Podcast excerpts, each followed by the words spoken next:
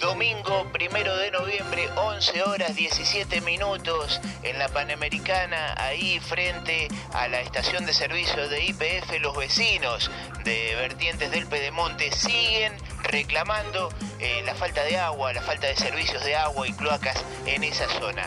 Nuestro compañero Jorge Gil está en el lugar y nos va a contar de qué se trata esta protesta. Jorge, adelante. Hola Roberto, buen día, ¿cómo estás? Bueno, eh, contarte que realmente más de, 150 personas están reunidos acá en la estación de, IPF, como vos bien decías, eh, manifestándose nuevamente por el agua para el distrito del Remonte. Eh, un reclamo que vienen haciendo ya desde el domingo pasado, intentando ver que se puedan acercar las autoridades y bueno, indudablemente no, no tienen intenciones aparentemente y bueno, si el domingo pasado hubo bastante gente, hoy hay más gente todavía, más vecinos que han venido a apoyar esta protesta y tratando sin ninguna duda poder este, llevar adelante la voz de los vecinos para que Vertiente pueda tener agua. Por lo menos la idea de todo es que empecemos a discutir el tema del agua. Sabemos que esto no es una solución de 24 horas, ninguna duda. Y entonces la intención es que los vecinos puedan tener un acercamiento con las autoridades. Lo que sí se ha hecho es a través del único concejal que se encuentra acá, que también vale la pena destacarlo, el concejal Lázaro, y lo que se ha hecho, los vecinos han hecho unas, este, unas notas eh, correspondientes donde están haciendo este reclamo al intendente municipal, a las autoridades de ISAM, de irrigación y al gobernador de la provincia. ¿no? Esta nota la están firmando todos los vecinos que están presentes acá y va a circular durante la semana en los distintos barrios a los efectos de juntar todas las firmas de los vecinos vivientes en este lugar para poder llevar adelante esta petición de que se empiece a trabajar sobre el tema del agua potable para acá, para la zona de Roberto. Desde la manifestación que hicieron el domingo pasado hasta el día de hoy y que seguramente las autoridades se enteraron, ¿han tenido alguna respuesta de las autoridades? Eh, no, lamentablemente una, una, una expresión no pública, pero sí se la han manifestado unos vecinos del intendente municipal que se juntó con, porque lamentablemente la municipalidad reconoce como vecinos eh, de este lugar aquellas uniones vecinales que están conformadas este, como marca la ley, ¿no? O sea, que tienen personalidad jurídica. Lo cual son ocho uniones vecinales y hay 33 barrios en la zona. Entonces te imaginas que eh, los vecinos de esos de esos barrios que no tienen unión vecinal conformada han pedido una audiencia al intendente y a la delegada municipal y la delegada municipal ha dicho que el intendente únicamente se cuenta con aquellas entidades que tienen representación jurídica, ¿no? que tienen personalidad jurídica, que no lo va a hacer con vecinos individuales y menos con, con grupos de barrio que no están reconocidos. Lamentablemente esto es lo que expresa el intendente y por eso el malestar y la bronca de la gente porque supuestamente el intendente, como también los concejales de todos los partidos políticos, en épocas de campaña recorrieron este lugar, estuvieron con los vecinos, eh, y bueno, y nada, o sea, prometieron un montón de cosas, preocuparse por el tema de agua potable, pero bueno, hasta el día de hoy no pasa nada. Bueno, esta es un poco eh, la bronca de la gente, que, hay, es toda gente independiente, acá no hay de ningún partido político, todos son vecinos de la zona que están muy molestos porque no hay una, este, una respuesta de las autoridades. Lamentablemente te tengo que decir, Jorge, que eh, las promesas van a empezar a, hacerse nuevamente porque dentro de poquito empieza nuevamente la campaña para las elecciones del año que viene y, les van a ir a prometer nuevamente el agua. Sí, lamentablemente va a pasar eso. Lo que lo que bueno que están, que los vecinos ya tienen en claro que le va a costar mucho entrar a algún concejal, de la oposición, algún concejal del oficialismo le va le va a costar mucho entrar, incluso al intendente le va a costar, le va, le va a costar entrar, porque aunque quiera que esté el intendente, eh, mira, acabo el sábado se inauguró un supermercado, este, un supermercado chino en la zona.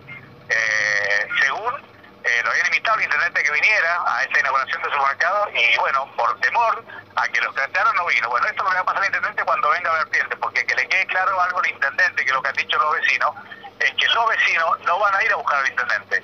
El intendente va a tener que venir acá porque si no estas martes van a seguir los días domingos, después van a proclamar los días, los días de semana y esto va a seguir sucediendo hasta que el intendente venga a dar la cara.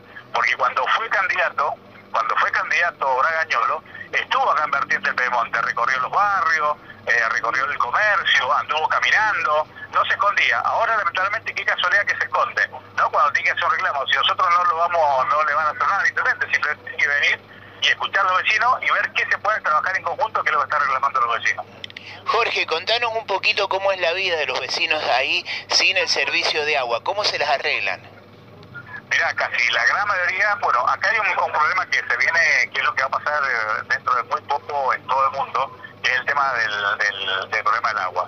La municipalidad está abasteciendo algunos vecinos, no todos, algunos vecinos de la zona que ya se inscribieron antemano, los vecinos nueve, por ejemplo, no les, no les llevan agua, vienen los camiones del agua una vez a la semana, cada 15 días, están este, haciendo entrega del agua del agua de los camiones, que no es un agua potable, es un agua que van a la cisterna y es el agua que usa la gente no para beber, sino que es el agua que usa para bañarse, para usar, para lavar, es la, ese agua que se está usando.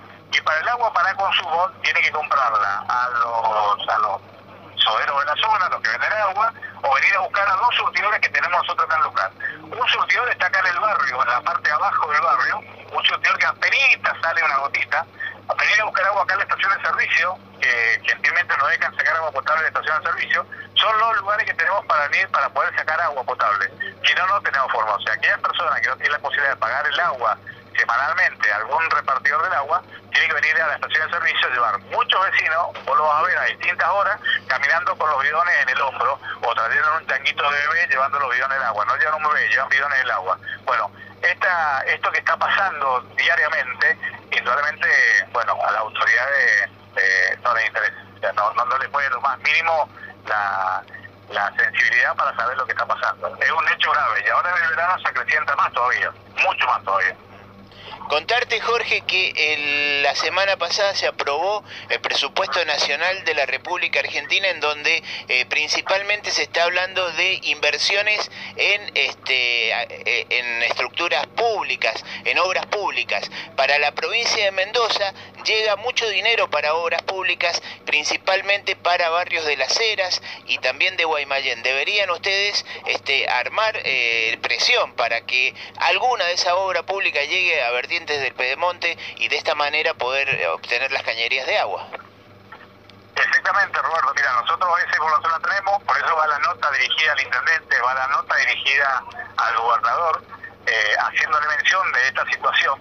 Y según los trascendidos, porque no los cuenta oficialmente, porque incluso hemos querido hablar con el senador Rafael Moldano y bueno, eh, supuestamente hoy iba a venir el no vino, que es el presidente de la Comisión de Obras Públicas del Senado, de la provincia, eh, para poder hablar con él sobre este tema. Eh, bueno, lamentablemente no, no vino, no vamos a tener ese tipo de información, porque nosotros tenemos que Luján va a recibir una partida y el intendente la va a destinar a obras eh, que tienen que ver en, todo lo que es el tema de la, de ciclovía que están haciendo y para una obra que van a hacer también en todo lo que es la parte de Chacra de Corea, de la parte de abajo de Chacra de Corea. Bueno, y probablemente esto nosotros que lo que queremos discutir con el municipio, queremos discutir con los concejales. Pero vuelvo a decirte, lamentablemente, el único concejal que ha venido a la cara y que nos, tiene informado de lo que se está haciendo este, es el concejal Lando. Lo hemos invitado y, bueno, lamentablemente no viene.